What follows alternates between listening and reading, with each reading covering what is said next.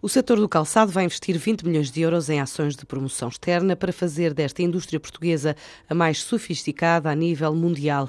Mais de uma centena de ações programadas para este ano, a começar já pela ida de 88 empresas à MICAM, a feira de referência do setor, que na edição deste ano, que arranca domingo, conta com uma participação recorde de empresários portugueses.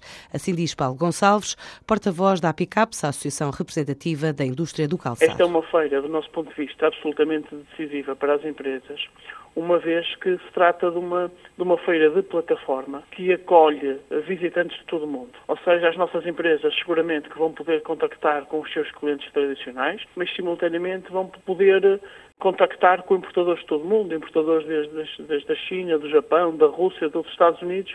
E as nossas expectativas para esta feira são elevadas. A presença portuguesa é mais alta de sempre, ou seja, inclusivamente a presença de empresas portuguesas cresce sensivelmente 10% relativamente à última edição e, nesse sentido, nós temos expectativas de conseguir promover a excelência do calçado português além fronteiras. E assim, 2014 e 2015 vão ser anos de aposta na promoção externa do calçado. Só para este próximo mês de março estão previstos previstas oito feiras no estrangeiro. Nós estamos a fazer um mega programa de promoção à escala internacional que pressupõe que apenas este ano 150 empresas participem em sensivelmente 70 feiras no exterior.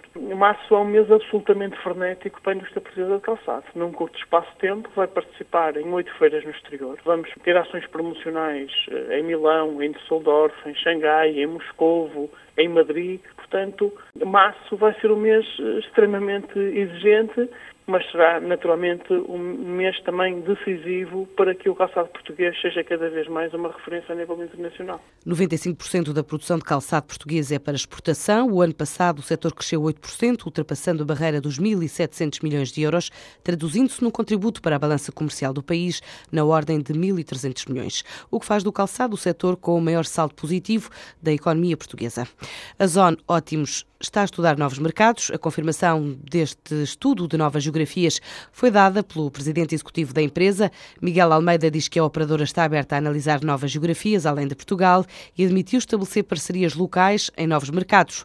Durante o Strategy Day 2014 da Zona Ótimos, que está a decorrer em Lisboa, o líder da empresa disse ainda que o foco da operadora está no mercado doméstico e no reforço da aposta nas empresas, mas reconheceu que o crescimento em Portugal é limitado. Por isso, tendo em conta as experiência internacional que a empresa tem em Angola e Moçambique, através da ZAP, em parceria com a empresária angolana Isabel dos Santos, esta empresa vai analisar mercados internacionais.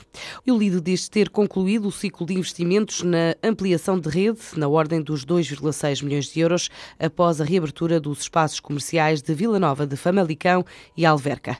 Duas lojas que seguram a manutenção de 29 postos de trabalho, 17 a norte 12 na região da Grande Lisboa. A cadeia de supermercados alemã diz ter investido em 2013 em Portugal 45 milhões de euros em várias infraestruturas que no conjunto de remodeladas ou construídas de raiz somam 18 lojas, a juntar aos 238 pontos de venda que o Lidl tem em Portugal quatro entrepostos ainda logísticos, além da nova sede em Sintra. A marca já emprega cerca de 4.500 colaboradores, a quem assegura regularmente formação interna em Portugal e no estrangeiro.